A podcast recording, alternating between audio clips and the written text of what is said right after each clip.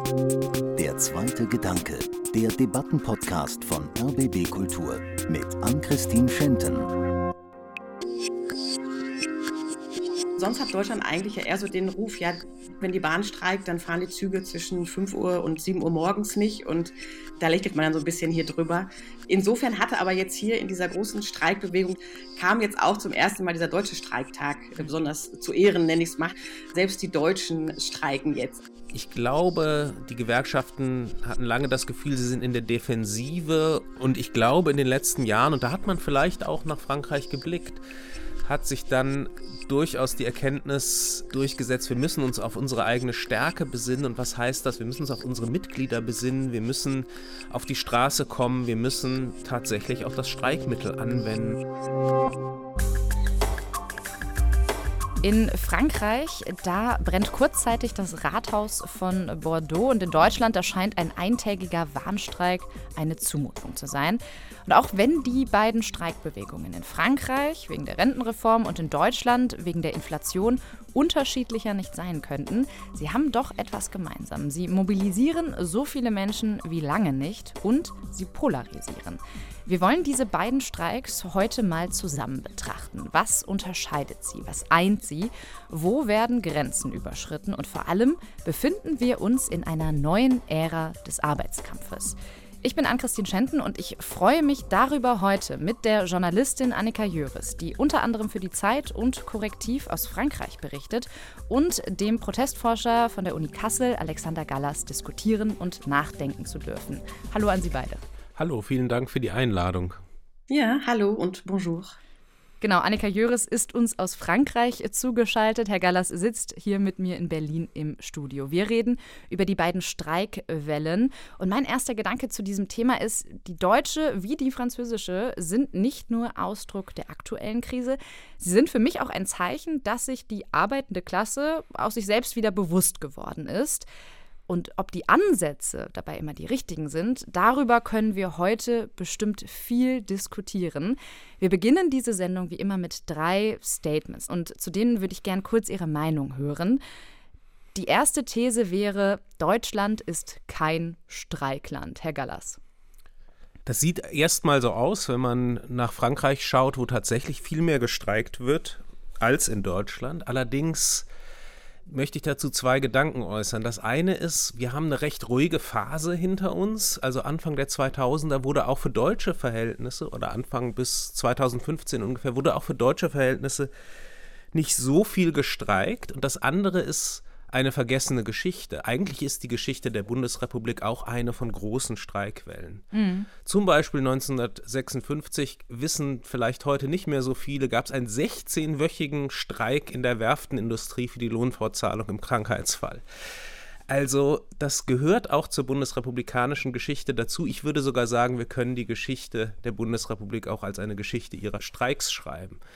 Frau Jöris, wie ist das denn aus der französischen Perspektive, wo ja zumindest jetzt deutlich mehr gestreikt wird, was die Streiktage angeht? Aber wie schaut man da so auf Deutschland? Also die Franzosen und Französinnen waren eigentlich sehr erfreut über diesen großen Streiktag äh, in dieser Woche, weil sonst hat Deutschland eigentlich ja eher so den Ruf, ja, die Bahn, wenn die Bahn streikt, dann fahren die Züge zwischen 5 Uhr und 7 Uhr morgens nicht. Und da lächelt man dann so ein bisschen hier drüber, weil natürlich, wenn hier Streik ist, dann fährt hier fast gar keine Bahn und das kann durchaus auch Wochen oder Tage lang dauern. Und insofern hatte aber jetzt hier in dieser großen Streikbewegung, die natürlich absolut die Nachrichten bestimmt, kam jetzt auch zum ersten Mal dieser deutsche Streiktag, äh, mhm. besonders zu Ehren nenne ich es mal, weil er wurde so ein bisschen bejubelt, äh, sozusagen, ah, selbst die Deutschen streiken jetzt. Also der Ruf ist bislang sozusagen unter den Gewerkschaften hier eher so, okay, die Deutschen sind harmloser sozusagen, mehr auf Kompromiss gebürstet als vielleicht die französischen Gewerkschaften. Aber ähm, mit dieser Woche hat sich das Bild so ein bisschen geändert tatsächlich. Ah ja, interessant. Da kommen wir gleich nochmal drauf zurück. Jetzt wüsste ich aber gerne, wie sehen Sie das denn? Sollte ein Streik überhaupt politische Forderungen stellen? Das macht ja der französische Streik, aber in Deutschland ist das mit dem Streikrecht eigentlich gar nicht so zu vereinbaren, Herr Gallas. Wenn im öffentlichen Dienst gestreikt wird, ist es fast gar nicht möglich, eine ganz saubere Trennung zwischen ökonomischen und politischen Forderungen zu stellen, denn es geht ja auch immer um die soziale Infrastruktur in unserem Land, wenn wir darüber verhandeln, wie im öffentlichen Dienst gearbeitet wird. Am augenscheinlichsten vielleicht, wenn wir auf die Krankenhäuser gucken. Ja. Die Arbeitsbedingungen der Pflege haben unmittelbar damit zu tun, wie die Situation der Patienten in den Krankenhäusern ist. Sobald eigentlich große Streikwellen stattfinden, wird darüber diskutiert politisch und es wird sofort kommentiert. Das haben wir jetzt ja auch am Montag wieder gesehen. Und im Grunde genommen ist das dann sofort auch eine politische Angelegenheit. Ja, Frau Jöris, wie sehen Sie das? Also finden Sie das auch gut, dass in Frankreich überhaupt die Möglichkeit besteht, auch politische Forderungen mit Streiks äh, durchsetzen zu wollen? Also das ist ja eigentlich gar nicht mehr wegzudenken tatsächlich aus der Streikkultur. In Frankreich ist es ja auch so, das mischt sich gerade so ein bisschen. Es gibt einerseits den Streik in den Betrieben, also bei der Müllabfuhr, auch in Schulen, in Krankenhäusern. Also wird ja tatsächlich gerade sehr flächendeckend gestreikt. Und das Zweite sind dann nochmal die großen Demonstrationen, die dann dazukommen, wo auch möglicherweise Leute natürlich mitlaufen, die ihre Arbeit nicht unbedingt äh, niedergelegt haben an dem Tag. Aber auf beiden zusammen gibt es immer sehr viele politische Forderungen. Also am Anfang ist es vielleicht noch ein bisschen konzentrierter, jetzt in diesem Fall natürlich auf die Rente mit 62, die die Mehrheit der französischen Bevölkerung behalten möchte.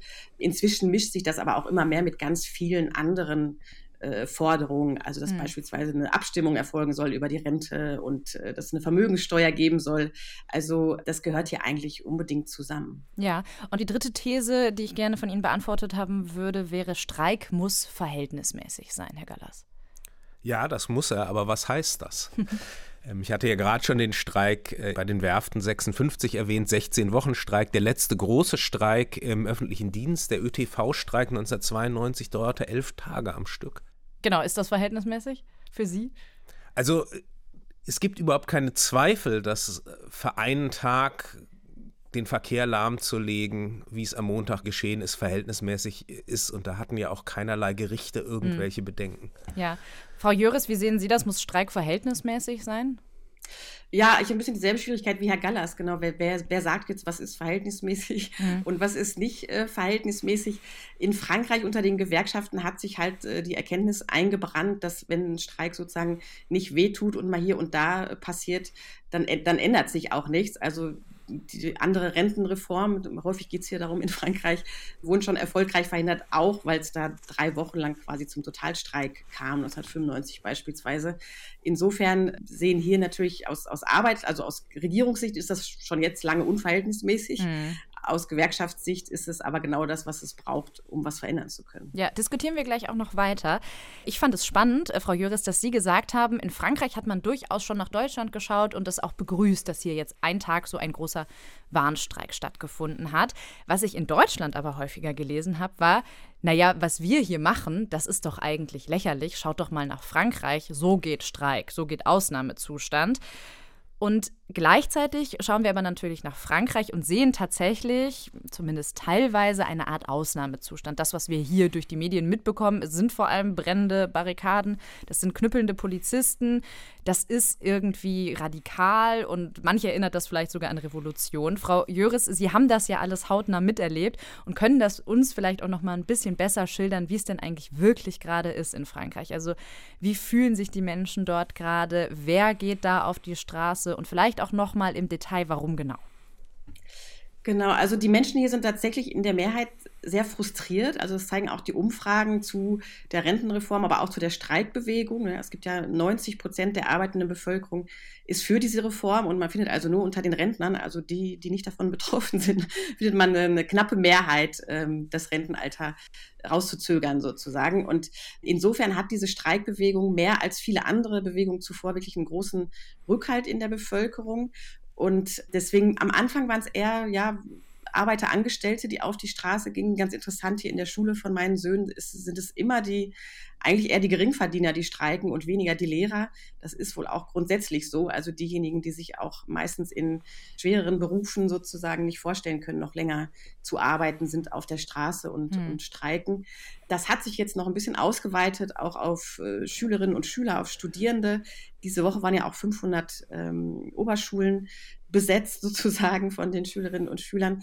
Genau, es ist also eine sehr große, eine sehr breite Masse eigentlich, die da demonstriert. Mhm. Und diese Bilder, die man in Deutschland sieht, also das ähm, ist häufig so, ist auch in den französischen Nachrichten so, dass dann natürlich am Ende eines Tages vor allem die Krawallbilder sozusagen in die Nachrichten schaffen. Aber zuvor, also ich habe das selbst erlebt, ich war in, in Marseille vor wenigen Tagen beispielsweise, da ist erst eigentlich eine richtige Festivalstimmung, nenne ich es mal. Also die, es hat auch gleich vielleicht deswegen auch ein bisschen was Anziehenderes als die deutschen Streiks, weil hier gibt es Musik, weil es ein bisschen was Karnevaleskes fast. Also es gibt so Musikwagen, es gibt Vortänzer, es gibt wirklich große Gesangschöre und ähm, jeder, also dann gehen die Schüler in ihrem Chor so und äh, die Lehrer und Lehrerinnen und es ist sehr gemischt und eher eine gute Stimmung, nenne ich es mal. Und mhm. dann am, im Laufe des Tages, am Ende kommen dann halt äh, Leute, die vielleicht dem schwarzen Block zugehören und die Polizei spielt ja auch immer keine deeskalierende Rolle leider in Frankreich, sondern äh, ganz im Gegenteil. Und ähm, dann kommt es eben zu diesen Ausschreitungen, die diese vorherigen Demonstrationen, wo wirklich Hunderttausende oder Millionen ja auch friedlich auf der Straße sind, dann leider so ein bisschen kaputt machen, das, das, das Bild, diese, das Bild des Tages sozusagen. Das habe ich selbst so erlebt in, in Marseille, wie dann irgendwann die Stimmung so ein bisschen kippte und plötzlich brannte es hier und da mhm. und flogen flogen die Steine und so. Das ist aber meistens dann erst am Abend, wenn eigentlich der Chor schon, schon vorüber ist. Mm, und dann auch quasi eher eine Minderheit innerhalb einer großen Protestgruppe. Ja, eine absolute Minderheit. Also die Zahlen sind ja nach wie vor selbst am 10. Äh, Streiktag noch sehr beeindruckend. Da gab es ja am vergangenen Dienstag waren es ja auch noch mal 800.000 sagt das Innenministerium, zwei Millionen sagen die Gewerkschaften, Menschen auf der Straße. Das sind also das sind Rekorde, die hier ständig gebrochen werden, zum zehnten Mal. Das sind also wirklich äh, große Mengen und davon sind natürlich, wahrscheinlich sind äh, die Gewalttäter einige hundert, mhm. ähm, wenn es hochkommt und natürlich in der absoluten Minderheit. Und die schaffen es aber so ein bisschen, dass das Bild ähm, zu vereinnahmen, was äh, dann auch ins Ausland strahlt. Herr Gallas, wie blicken Sie denn als Protestforscher hier in Deutschland auf die Proteste in Deutschland? Also diese Dynamik, ist das überhaupt vorstellbar hierzulande?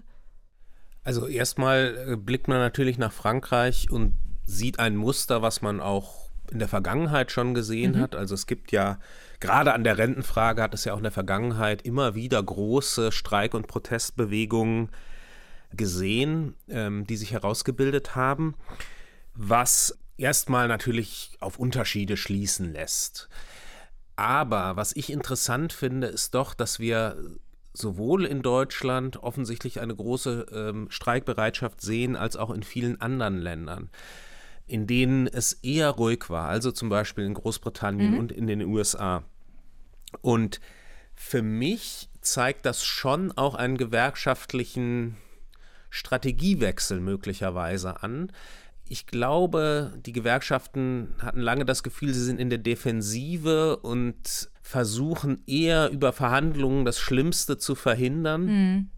Und ich glaube, in den letzten Jahren, und da hat man vielleicht auch nach Frankreich geblickt, hat sich dann durchaus die Erkenntnis äh, durchgesetzt, wir müssen uns auf unsere eigene Stärke besinnen. Und was heißt das? Wir müssen uns auf unsere Mitglieder besinnen, wir müssen auf die Straße kommen, wir müssen tatsächlich auch das Streikmittel anwenden, mhm. um zu zeigen, dass wir Stärke haben. Ja, wobei die Form des Protests in Frankreich, auch wenn natürlich eine Minderheit äh, mit Gewalt reagiert, kann man ja durchaus kritisieren oder wird vor allem ja auch in deutschen Medien kritisiert. Ich würde gerne noch mal von Ihnen persönlich wissen, Frau Jöris, wie beurteilen Sie das denn? Also haben Sie da ambivalente Gefühle oder sagen Sie, naja, das ist halt wirklich nur ein kleiner Teil und man muss sich diesen großen Teil anschauen?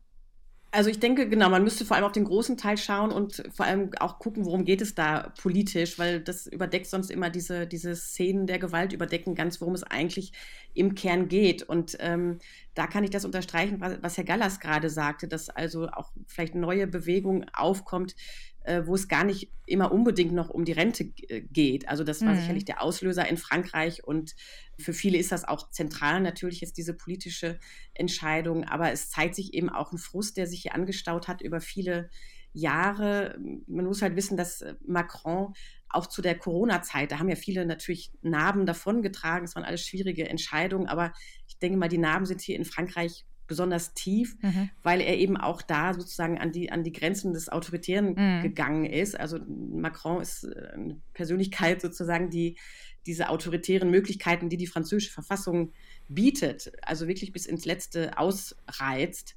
Das war jetzt bei der Rentenreform so, die er ja sozusagen ohne parlamentarische Abstimmung hat äh, durchpeitschen lassen.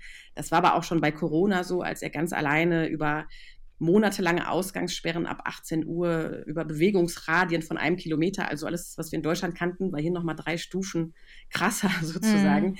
Und da, zu der Zeit ist nichts passiert. Die Menschen hatten ja auch Angst, niemand hat demonstriert, obwohl der Unmut da auch schon recht groß war. Und ich habe den Eindruck, dass das jetzt so die verschiedenen vergangenen Jahre der, der Frustration und auch einer Regierung, die eben weniger auf Dialog und sehr auf autoritäre Entscheidungen setzt, mhm. dass sich das jetzt sozusagen hier kristallisiert und dass das nicht mehr durchgelassen wird, sozusagen, was man jetzt jahrelang so ein bisschen ja, würd, aus, ausgesessen hat vielleicht. Ich würde einmal ganz kurz bei dieser Person Macron bleiben wollen, weil ein anderer Kritikpunkt, den ich gelesen habe, war, dass das Problem natürlich auch sein kann, dieser Proteste, dass es wieder dem rechten Lager in Frankreich in die Karten spielt. Also, dass äh, viele Wählerinnen und Wähler in Frankreich jetzt sagen, naja, bei der letzten Wahl habe ich Macron noch gewählt, um Le Pen zu verhindern, aber jetzt finde ich das eigentlich, geht es nicht mehr, weil ich kann Macron nicht mehr wählen und dann wähle ich halt doch Le Pen. Wie finden Sie diese These?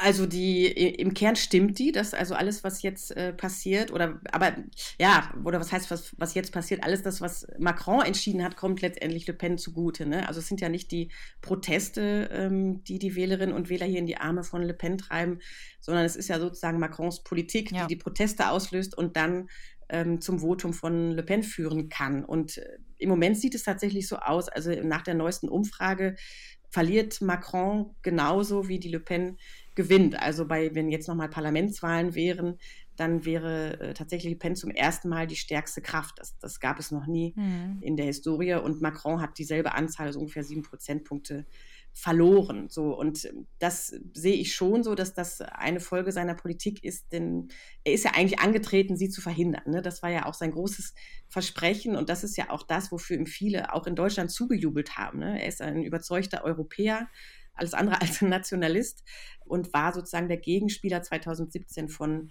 Le Pen. Mhm. Inzwischen hat er aber tatsächlich eine Politik gemacht, die so unpopulär ist, gerade in der Arbeiterklasse und bei den Geringverdienern, die, die tendenziell zu Le Pen äh, neigen in ihrem Wählerverhalten, dass er jetzt tatsächlich derjenige sein wird, möglicherweise der Le Pen ähm, in wenigen Jahren an die Macht oder der ihr dazu verholfen hat, wenn man so will. So, mhm. so, so unbeliebt ist er und so sehr sind seine Entscheidungen auch tatsächlich häufig äh, elitärer Natur. Also viele Entscheidungen, die er getroffen hat, kamen halt wirklich den, den Besserverdienenden zugute, also die Abschaffung der Vermögensteuer beispielsweise, ähm, und nicht den Geringverdienern, die die sozusagen für seine Wählerschaft komplett ähm, an Le Pen verloren sind. Mhm. In Frankreich ist es ja auch so, dass da Menschen verschiedener politischer Lager zusammen auf die Straße gehen. Herr Gallas, ist das auch was, was Sie eventuell besorgt? Also erstmal ähm, hat das ja Frau Jöres äh, sehr plastisch geschildert, was die Hintergründe ja. sind und inwiefern ja das auch eine notwendige Reaktion ist, ähm, auf die Straße zu gehen. Und zu der Frage, ob das einen besorgt, in dem deutschen Fall denke ich das eigentlich überhaupt nicht. Also mhm. es gibt zwar Forschung dazu, wie auch ähm, rechtsextreme Kräfte versuchen, im gewerkschaftlichen Spektrum aktiv zu werden, gewisse äh, Dinge anzuschieben, aber das ist, scheint mir doch alles äh, recht begrenzt und klein. Und was mir wichtig ist, ist, dass ja in, in so einer Auseinandersetzung auch ganz andere Fragen in den Vordergrund gestellt werden. Mhm. Da werden dann Fragen der ähm, Verteilung des Reichtums in den Vordergrund gestellt. Da werden Fragen gestellt darüber, wie wir arbeiten. Da werden Fragen gestellt, wie die soziale Infrastruktur in einem Land aussehen soll.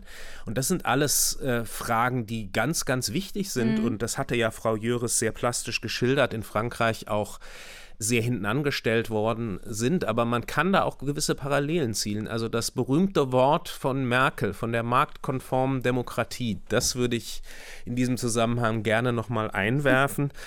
Denn das schildert ja sehr plastisch, was die Prioritäten gewesen sind, wenn es um Wirtschaft, um mhm. Sozialpolitik in den letzten Jahren oder sogar Jahrzehnten geht. Und da ist ein Streik ähm, ein Gegenmittel und da verschiebt sich dann die Auseinandersetzung auch. Dann reden wir halt über die soziale Frage. Mhm. Ja. Vielleicht kommen wir jetzt auch mal zu den Streiks in Deutschland. Wir haben am Montag einen der bisher größten bundesweiten Warnstreiks der letzten zehn Jahre zumindest erlebt in Deutschland. Verdi und EVG haben gemeinsam aufgerufen. Sie haben 10,5 bzw. 12,5 Prozent mehr Lohn gefordert und dafür eben auch große Teile des Fern- und Nahverkehrs und auch des öffentlichen Versorgungssektors lahmgelegt. Herr Gallas, war das berechtigt? Natürlich war das berechtigt. 1980 hat das ähm, Bundesarbeitsgericht ein interessantes Urteil gesprochen. In diesem Urteil hat das Bundesarbeitsgericht gesagt, eine Tarifauseinandersetzung ohne das Recht auf Streik ist nicht mehr als kollektives Betteln. Ich finde, das macht sehr klar, worum es hier geht, hm. nämlich die Tatsache, dass es ein Machtungleichgewicht zwischen Arbeitgebern und Beschäftigten gibt und dass die einzige Möglichkeit, die den ähm, Beschäftigten zur Verfügung steht, dieses Machtungleichgewicht ein Stück weit zu verschieben, der Streik ist. Und in diesem Urteil wird ja auch deutlich, man muss das eben, wenn Tarifauseinandersetzungen nicht kollektives Betteln sein sollen, auch hm. ausüben.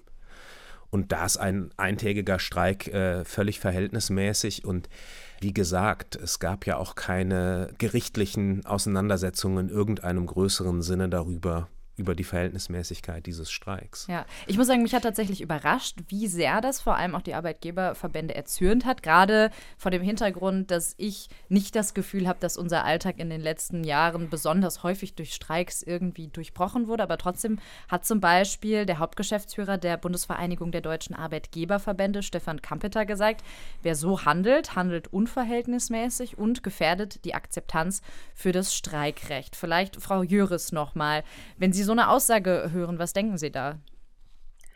Ja, also so eine Aussage würde sich, glaube ich, jetzt der Arbeitgeberverband in Frankreich jetzt nicht nicht erlauben, weil das ähm, wird ja natürlich genau als absolutes Grundrecht angesehen, dieses Recht zu streiken. Und es ist auch ganz interessant, es wird ja immer der, der Bahnverkehr genannt. Ähm, und das war ja auch das Entscheidende in dieser Woche, dass der komplett stillstand im Fernverkehr. Das war ja das, das Besondere. Und darüber wird in Frankreich auch immer diskutiert, dass sozusagen die SNCF-Angestellten, also die französische Bahn, stellvertretend für andere ähm, sozusagen den Streik durchboxen weil sie natürlich direkt an so einer Position sitzen, wo der Streik auch ein bisschen wehtut. Also sonst macht er ja auch keinen Sinn oder beziehungsweise hm. hat keinen Effekt, wenn man, wenn man nichts davon sieht. Also wenn ich jetzt irgendwo als Künstler in meinem Atelier streike, ja, das ähm, interessiert natürlich niemanden.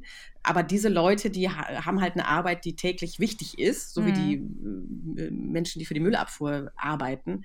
Und deswegen wird das von der Gewerkschaft hier auch immer so gesehen und deswegen geht auch die Streikkasse immer häufig an diese Angestellten, weil gesagt wird, ja, ihr müsst sozusagen vorangehen, damit der Streik sichtbar wird. Und deswegen ist ähm, Dreh- und Angelpunkt auch in Frankreich immer der Bahnverkehr. Diese Verhältnismäßigkeit, das ist ja auch ein ganz wichtiger Aspekt im deutschen Streikrecht. Herr Gallas, wie beurteilen Sie denn, wie gerade darüber verhandelt wird? Also können Sie verstehen, dass Leute sagen, ich fühle mich davon gestört, da muss man drüber reden. Extremeres Beispiel werden ja zum Beispiel, wären ja Krankenhausstreiks, haben wir hier im vergangenen Jahr über Wochen gesehen. Da gibt es ja auch bestimmte Regeln, das heißt, Intensivstationen müssen weiterhin besetzt werden. Also darf diese Verhältnismäßigkeit überhaupt angefochten werden oder ist das eigentlich gerade schon gut geregelt, wie es ist?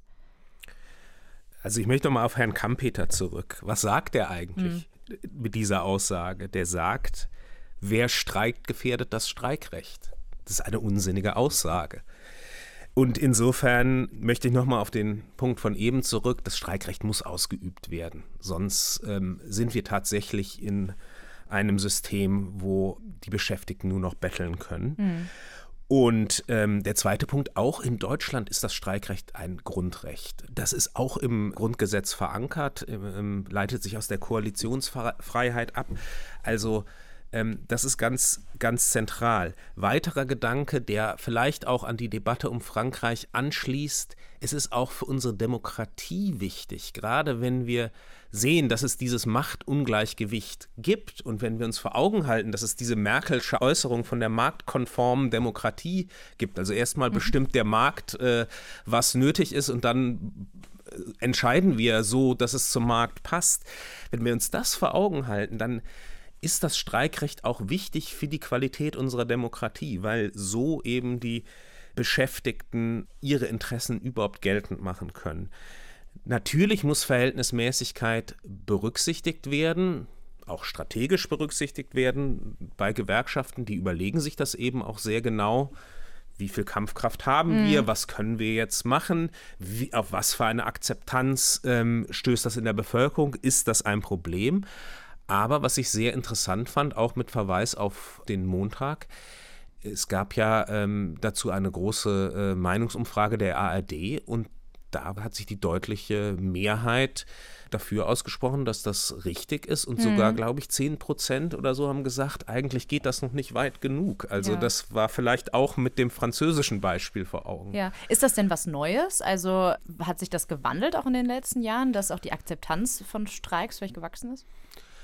Also die Umfragen sind immer günstiger für Streiks, als man sich das vielleicht vorstellt. Mhm. Selbst die GDL-Streiks im Bahnwesen, über die ja sehr, sehr viel diskutiert wurde, da gab es zu Beginn ähm, recht große Zustimmung. Ähm, denn natürlich verstehen die die große Mehrheit der Leute und sind ja in einer ähnlichen Situation dass wenig Geld da ist im Moment, dass eine große Inflation da ist, dass es schwierig ist, die Stromrechnung zu bezahlen, äh, dass wir drei Jahre Reallohnverluste haben. Also all diese Dinge mhm. ähm, sind Dinge, die die Leute, glaube ich, sehr gut verstehen. Und ich denke, sie verstehen auch eine weitere Sache, die, die durchaus wichtig ist. Ähm, und darauf hatte Frau Jöres ja auch mit Verweis auf den französischen Bahnsektor gesprochen ein Streik steht ja nicht isoliert da, sondern mhm. hat Auswirkungen. Das heißt, wenn wir jetzt ähm, in eine Situation kommen, wo die äh, Gewerkschaften im öffentlichen Dienst einen guten Abschluss machen können, wirkt sich das aus auch auf andere Branchen und auf die Verhandlungsposition von Gewerkschaften dort. Mhm. Insofern sind das natürlich alles Dinge, die auch dazu führen, dass die Akzeptanz zunächst mal da ist, im Streikverlauf ändert sich das vielleicht dann auch noch mal ein bisschen. Je nachdem, wie lange, genau, so wie lange es dauert und, und, äh, und, wer betroffen ist und wie die politischen Diskussionen mhm. laufen. Aber äh, ich glaube schon auch, um Ihren Gedanken aufzugreifen, dass die Tatsache, dass jetzt ähm, 50.000 Leute bei Verdi eingetreten sind im Zuge dieser Streikbewegung, zeigt, dass doch, äh, dass doch ein Rückhalt da ist und diese Art von Organisierung durch Gewerkschaften und in Form von Streiks an Popularität gewinnt. Ja, darüber reden wir gleich noch, über die Popularität von Gewerkschaften, ob die wächst, was sie ja zu scheinen tut. Frau Jöris, ich würde gerne noch mal von Ihnen wissen, gibt es eigentlich in Frankreich auch so ein Lager? Wie groß ist das, das sagt, das geht gar nicht, was da passiert?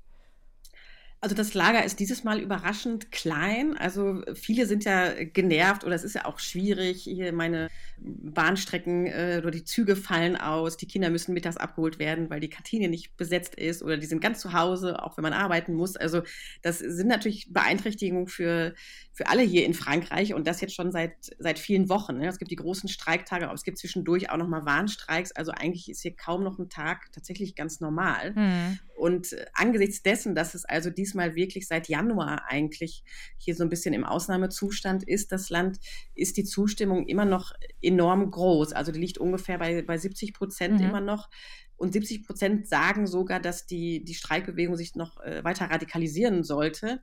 Damit meinen jetzt nicht Steine zu schmeißen, sondern es geht dann um Besetzungen von Theatern oder was ja hier auch immer so als Robin Hood-Aktion bezeichnet wird, dass ähm, die Angestellten in den Atomkraftwerken oder Wasserkraftwerken die Produktion drosseln. Also da gibt es ja inzwischen auch so eine ganze Fülle an, an Aktionen, die die Arbeiter und Arbeiterinnen hier gesucht und gefunden haben. Und dafür ist die Akzeptanz hier wirklich ähm, auch historisch sehr erstaunlich, weil bei den Gelbwesten war die Akzeptanz auch sehr, erst sehr groß und dann ist sie ziemlich schnell geschwunden, auch als es dann zu diesen mm. gewaltsamen Ausschreitungen kam.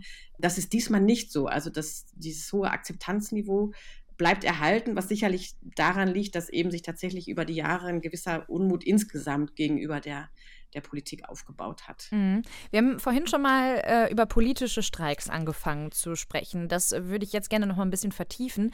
Und zwar ist es ja so, dass in Frankreich äh, ein politischer Streik stattfindet. Und ich habe vorhin schon mal erklärt, dass es in Deutschland gar nicht möglich ist, dass das Streikrecht das nur, also dass es das eigentlich nicht vorsieht. Sie haben Herr Gallas schon erklärt, dass es vielleicht immer eine politische Komponente gibt. Aber ich würde gerne von Ihnen, Frau Juris, kurz wissen, warum geht das in Frankreich überhaupt? Also das wird ja eigentlich überhaupt gar nicht diskutiert. Das ist, wird hier so als normal genommen, dass ich gegen alles und jeden streiken kann, ähm, wenn ich das möchte. Also das, dazu reicht dann eigentlich, dass sich zwei Menschen zusammentun in einem Betrieb und dann dürfen sie das sozusagen. Die müssen es vorher anmelden, zwei Tage mhm. vorher. Und dann ist das okay so. Und es wurde schon immer so verstanden, vielleicht auch als, als Gegengewicht mehr als in Deutschland gegenüber der hohen präsidialen Macht. Ne? Das hatte ich ja vorhin schon kurz äh, mhm. erwähnt, wie sehr Macron tatsächlich äh, ja, einsame Entscheidungen treffen darf und das auch tut. Also zum Beispiel, dass er jetzt diese Rennreform nicht hat abstimmen lassen. Das war offenbar nach verschiedenen Berichten wirklich gegen die Mehrheit seiner Abgeordneten, dass sie mehr oder weniger dazu gezwungen wurden, ähm, ja, sozusagen sich dann hinten einzureihen und zu sagen, okay, das boxen wir jetzt mit diesem Sonderparagraphen durch. Mhm. Das, das war seine alleinige Entscheidung, genauso wie bei Corona. Das wurde auch immer in so einem Sicherheitsbunker tatsächlich getroffen, ab wann jetzt die Ausgangssperre gilt und solche Sachen. Also auch um dieser sehr ähm, ja, autoritären Machtfülle, nenne ich es mal, ähm, entgegenzutreten, haben dann die Bürgerinnen und Bürger auf der anderen Seite auch ein größeres Einspruchsrecht mhm. oder zumindest Demonstrationsrecht. Nun ist unser Staat in Deutschland ein bisschen anders strukturiert als der in Frankreich, aber warum genau dürfen wir eigentlich keine politischen Streiks haben in Deutschland, Herr Gallas? Ja, erstmal ist zu sagen, das ist die herrschende Rechtsauffassung. Es gibt eigentlich kein Gesetz, das sagt, politischer Streik ist verboten. Mhm. Ähm, in der Weimarer Zeit äh, war das auch noch nicht so. Und wie das zustande kommt, ist, dass ähm, ein führender Arbeitsrechtler, Herr Nipperdey, in den 50er Jahren im Rahmen eines Urteils gesagt hat, das ist in Deutschland verboten, das ist eine Form der Parlamentsnötigung, das war der Begriff, der dann immer in diesem Zusammenhang fiel. Das heißt, es wird irgendeine Minderheit zwingt eine politische Entscheidung auf. Das äh, wurde auch noch verbunden mit, da kommen Betriebe zum, zum Schaden, die eigentlich gar nicht Gegenstand der Auseinandersetzung waren. Auslöser war damals ein Streik bei den Zeitungen, wo es um das Betriebsverfassungsgesetz ging. Und da gab es also eine sehr, ich sag mal, konservative Rechtsprechung, mhm. die gesagt hat, das ist bei uns ähm, nicht erlaubt. Man muss vielleicht auch noch dazu erwähnen, Herr Nipperdey äh, war auch im Nationalsozialismus mhm. ein führender Arbeitsrechtler. Ähm, also wirklich eine sehr, ich sag mal, autoritäre, äh, ähm, konservative Auslegung. Mhm. Die hat sich aber erhalten. Es gab nichtsdestotrotz immer wieder auch Versuche von den Gewerkschaften vielleicht bestimmte Fragen auch über Streiks anzugehen, über kurzzeitige Streiks und so weiter.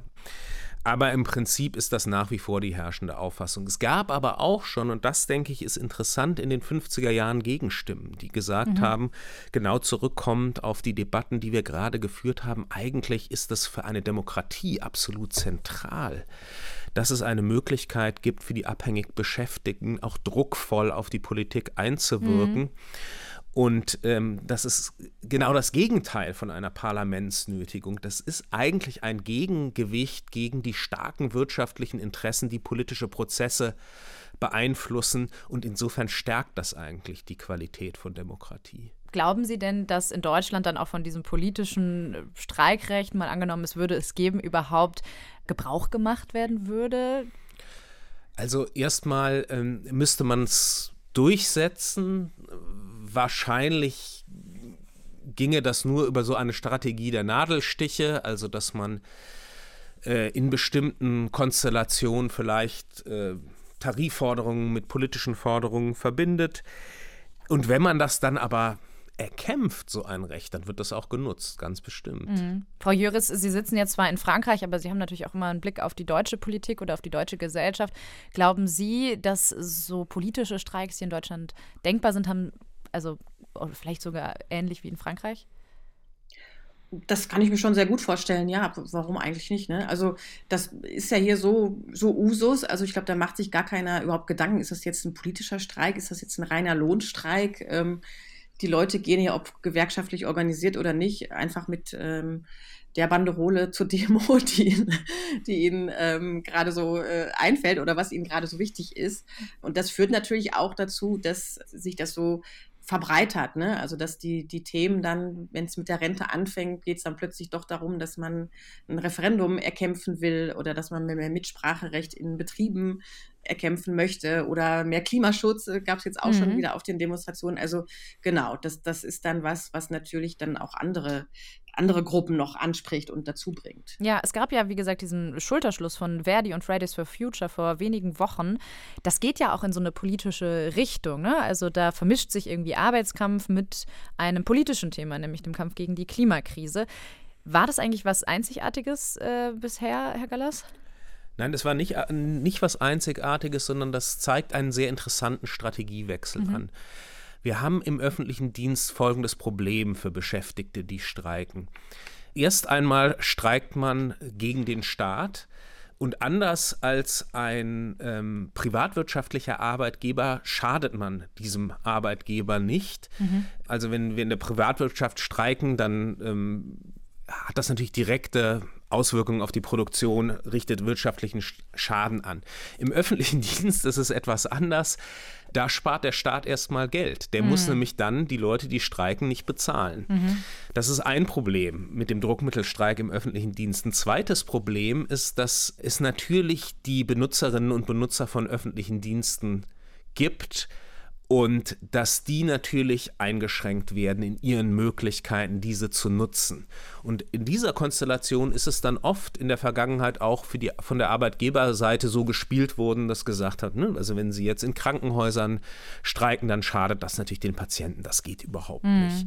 Und da fand ich sehr interessant und das war der Strategiewechsel, den ich beschreiben wollte ähm, als in Berlin in der Charité gestreikt wurde, war der Slogan Mehr von uns ist besser für alle. Mhm. Und die Forderung war, bessere Betreuungsverhältnisse in der Pflege. Wir wollen weniger Stress in der Arbeit haben. Wir können unsere Arbeit überhaupt nicht gut machen mit den Betreuungsschlüsseln, die wir haben. Wir fordern von unserem Arbeitgeber, dass dieser äh, mehr Leute einstellt. Ja. Und das fand ich eine sehr interessante Verschiebung, weil das hatte zur Folge, dass die Streikenden sofort ein Bündnis mit den Vereinigungen von Patienten und Patientinnen schließen konnten, die sich natürlich angeschlossen haben und gesagt haben, genau das stimmt. Also auch wir erleben das. In der Pflege herrscht ein absoluter Arbeitskräftemangel und wir, die Patienten, sind diejenigen, die das ausbaden. Die Forderung ist völlig richtig und wir schließen uns an.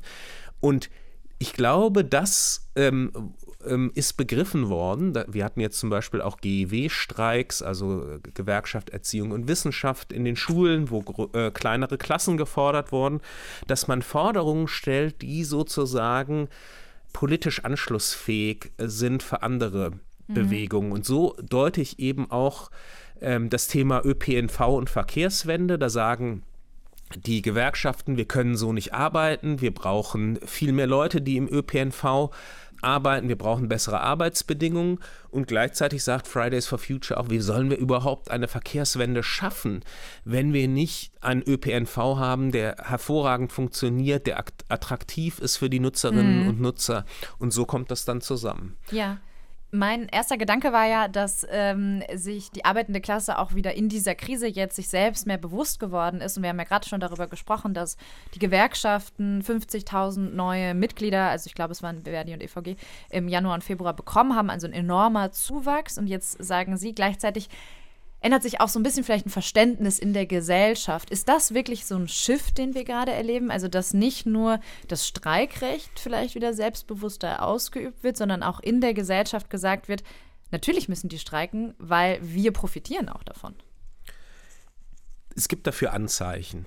Also als Wissenschaftlerinnen und Wissenschaftler sind wir immer so ein bisschen langsam und, und sagen, wir müssen erstmal die Zahlen sehen und und so weiter. Aber was ich äh, wirklich als Zeichen in diese Richtung deute, ist, dass wir zwei Länder haben, wo die Gewerkschaftsbewegungen in den letzten Jahrzehnten enorm verloren haben und, und geschwächt worden sind, auch ganz bewusst von der politischen Seite geschwächt worden sind durch Einschränkungen des Streikrechts durch Deindustrialisierung und so weiter. Und das ist USA und Großbritannien. Mhm. Und in beiden Ländern haben wir in den letzten Jahren sehr selbstbewusste Streikbewegungen, die auch viel von jungen Leuten getragen werden und ähm, eine Rückbesinnung darauf, dass man eigentlich nur dann in der Lage ist, seine eigenen Arbeits- und Lebensverhältnisse zu verbessern, wenn man kollektiv hm. agiert. Wenn ich diese Zeichen deute und das zusammennehme mit der Situation in Deutschland, würde ich das schon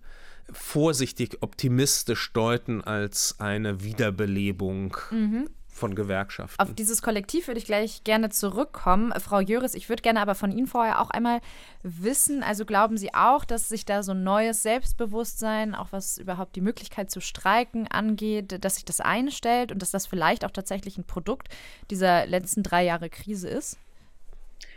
Also das glaube ich ganz bestimmt. Ähm, wir haben hier in Frankreich ja auch dieselbe Situation, dass die Gewerkschaften gerade enorm an Mitgliedern hinzugewinnen. Hier sind ja eigentlich gar nicht so viele gewerkschaftlich organisiert, also deutlich weniger als in Deutschland interessanterweise, mhm. obwohl ja immer mehr, viel mehr Menschen sozusagen motiviert werden können zu streiken oder auf die Straße zu gehen. Die haben aber jetzt ähm, gerade wirklich die absolute Oberhand auch in der politischen Diskussion. Also wenn Macron jetzt sich mit jemandem unterhalten will oder versuchen möchte, die, die ähm, diese große Bewegung einzufrieden, dann geht das nur über die Gewerkschaften. Die haben sich da wirklich jetzt den Platz ganz vorne sozusagen ähm, zurückerobert, den sie vielleicht mal durch die Gelbwesten, die waren ja gar nicht gewerkschaftlich organisiert, das war ja wirklich so eine reine mhm. spontane Zusammenschluss ähm, verschiedener Bürger und Bürgerinnen. Das haben sie sich jetzt in Frankreich wieder zurückerobert. Und ich glaube auch, dass das ein Produkt der Krise oder der Krisen ist. Also erstmal der Corona-Krise, dann der, der Ukraine-Krieg, die Inflation und wie damit umgegangen wird. Also es ist hier bei allen Streikenden sofort zu hören, wenn ich die jetzt interviewt habe oder man braucht ja auch nur auf die Banderolen zu gucken. Es geht immer darum, ähm, wie wird mit diesen Krisen umgegangen. Also das waren ja nicht welche, die man hätte unbedingt verhindern können. Aber dann geht es natürlich darum, wer muss die Lasten tragen. Und dann gibt es hier immer wieder ja, wird immer wieder hervorgeholt, die, die wirklich beeindruckenden Zahlen von den großen Gewinnen ähm, französischer Weltkonzerne ähm, Total Energies äh, beispielsweise. Oder auch der reichste Mann der Welt, Bernard Arnault, das ist mhm. auch ein mhm. großes Symbol hier in Frankreich. Der hat ja inzwischen Vermögen ungefähr von 200 Milliarden Euro. Und die Rentenreform, also für die sozusagen Millionen Menschen zwei Jahre länger arbeiten sollen, die soll am Ende 20 Milliarden einsparen, also ein Zehntel vom Vermögen von Herrn äh, Arnaud. Das sind natürlich zwei völlig unterschiedliche Töpfe, aber in der politischen Diskussion und in der, der Aufregung im Volk sozusagen spielen diese Zahlen und diese Zahlenverhältnisse natürlich eine große Rolle. Und insofern glaube ich schon, dass das, das jetzt hier so ein bisschen gipfelt, was man drei Jahre lang ähm, dann beobachten konnte, wie sozusagen die Krise bei den sehr Vermögenden und bei den großen Konzernen deutlich weniger ankam als jetzt in den, in den ärmeren Bevölkerungsschichten. Und das, das ist das, was jetzt auch mit der, mit der Rente nochmal oben drauf kommt. Jetzt soll auch noch länger gearbeitet werden. Ähm, für gar nicht so viel Geld letztendlich in der Staatskasse. Also die 20 Milliarden sind halt auch eine nicht so überzeugende Zahl, einfach weil das Defizit in der französischen Rentenkasse relativ klein ist, auch im Vergleich zu anderen Ländern. Und weil, äh, ich weiß nicht, allein der Tankrabatt im vergangenen Jahr kostete schon 8 Milliarden Euro. Mhm. Also das ist jetzt keine Zahl, diese 20 Milliarden, wo man sagt, okay, ja, wir sehen ein, das ist total krass hier, hm. diese Lücke. Also müssen wir jetzt unbedingt alle zwei Jahre länger arbeiten. Das ist halt auch ja. nicht inhaltlich nicht überzeugend und führt eben dazu, dass diese erlebten Krisen jetzt ähm, auch alle mit, mitmarschieren, sag ich mal, auf der Straße. Ja, genau, und es mischt sich ja auch. Ne? Es sind dann die Kanalarbeiter, es sind aber auch die äh, Älteren, es sind aber auch die Studierenden oder es geht bis hinein in die Schulen. Und was mich jetzt zuletzt auch nochmal interessieren würde an Sie beide. Also wie verändert sich vielleicht auch das äh, Klientel? Sie haben ja gerade vom Kollektiv gesprochen. Ähm, wer geht da zusammen auf die Straße? Wir sehen es ja auch nicht nur in den USA und Großbritannien. Wir sehen jetzt auch gerade große Streiks und Proteste in Israel zum Beispiel, wo auch verschiedene politische Lager sich dann wieder treffen. Herr Gallas, wie hat sich das verändert? Also wer streikt eigentlich? Ja, das ist ein sehr interessantes Thema und ich habe zufällig gerade ein Buch über dieses Thema geschrieben, was Ende des Jahres hoffentlich erscheint ich möchte es mal so illustrieren. Es gibt ein Standardwerk in meinem Feld von einem äh, britischen Arbeitssoziologen namens Richard Hyman. Das heißt einfach Strikes. Streiks. Das erschien in den 70er Jahren und auf dem Cover waren äh, Bergarbeiter mit ihren üblichen Helmen zu sehen, die von der Schicht kamen. Das symbolisiert ziemlich gut, wie man sich in den 70er Jahren Streiks vorgestellt mhm. hat und wie man sich die Klientel äh, von Streiks vorstellen kann. Eine Freundin von mir hat mir ein Poster geschenkt, das hängt bei mir in meinem Esszimmer. Darauf abgebildet ist eine junge Frau, ähm, eine schwarze Frau in einem grünen Kittel mit einer grünen Kappe. Das Poster ist gestaltet im Stil der alten Gewerkschaftsbanner der, äh, ja, des 19., frühen 20. Jahrhunderts, mhm. wie sie in USA und äh, Großbritannien gibt. Und das ist ein Poster für die Arbeiterinnen und Arbeiter bei Starbucks, mhm. wo es mhm. große Geländegewinne für die Gewerkschaften gab, gewerkschaftliche Anerkennungsprozesse, Arbeitskämpfe mhm. und so weiter. Und ich finde, das symbolisiert es wunderbar. Also ähm, es ist natürlich nicht so, dass wir in einer deindustrialisierten Gesellschaft leben und wir hatten auch Warnstreiks bei der IG Metall mhm. kürzlich. Aber ähm, was interessant ist, ist, dass eben die Streiks im Dienstleistungs- und im öffentlichen Sektor eine ganz wichtige Rolle spielen, einerseits und andererseits eben auch die Leute, die streiken. Das verändert sich. Und ich mhm. finde, das ist sehr schön symbolisiert in den mittelalterlichen weißen Männern, die aus dem Bergwerk kommen und der jungen schwarzen Frau, mhm. die auf dem Starbucks-Poster ist. Also da werden ganz neue Gruppen aktiv, sie organisieren sich gewerkschaftlich mhm.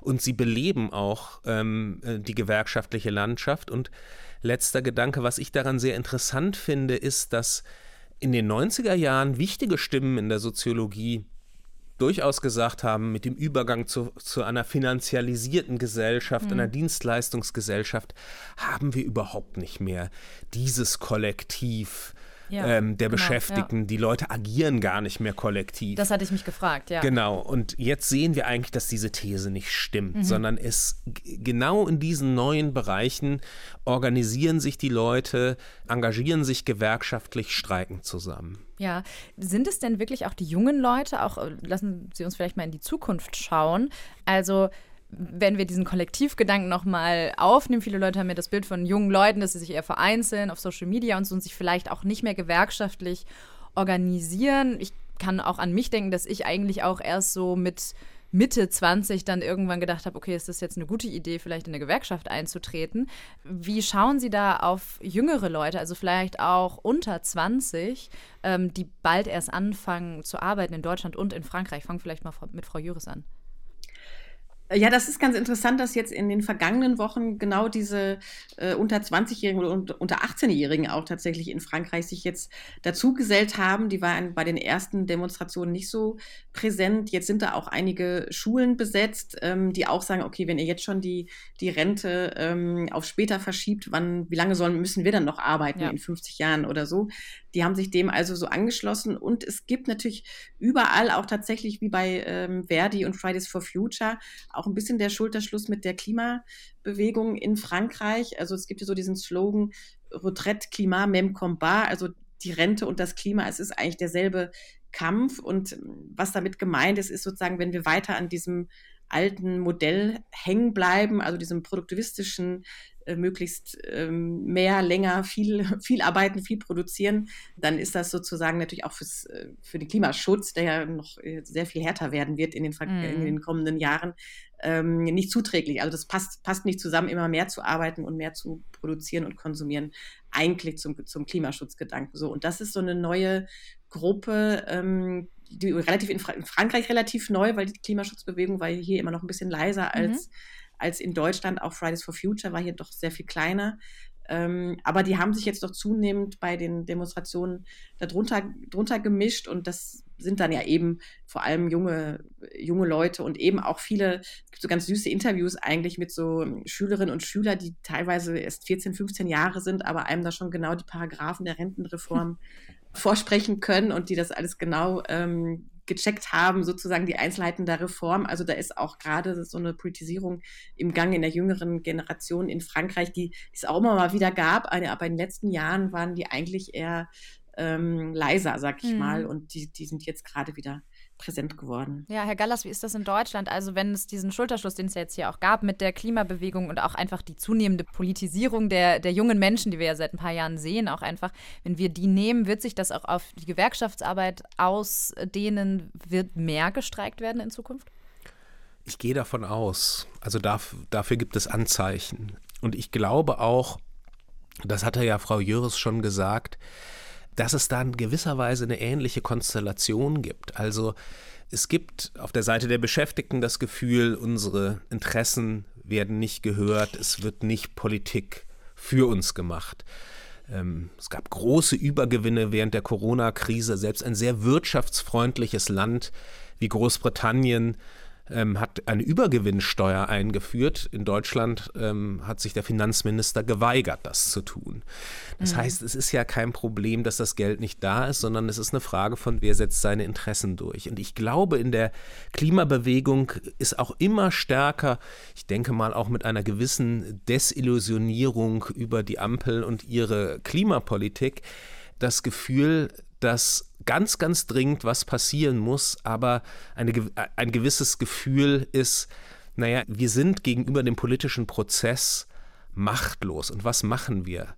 Wie können wir Stärke entwickeln? Und wer ist eigentlich die Kraft, die ein bisschen das Machtungleichgewicht, was wir haben, mit diesem, diesen sehr, sehr starken wirtschaftlichen Interessen ausgleichen kann?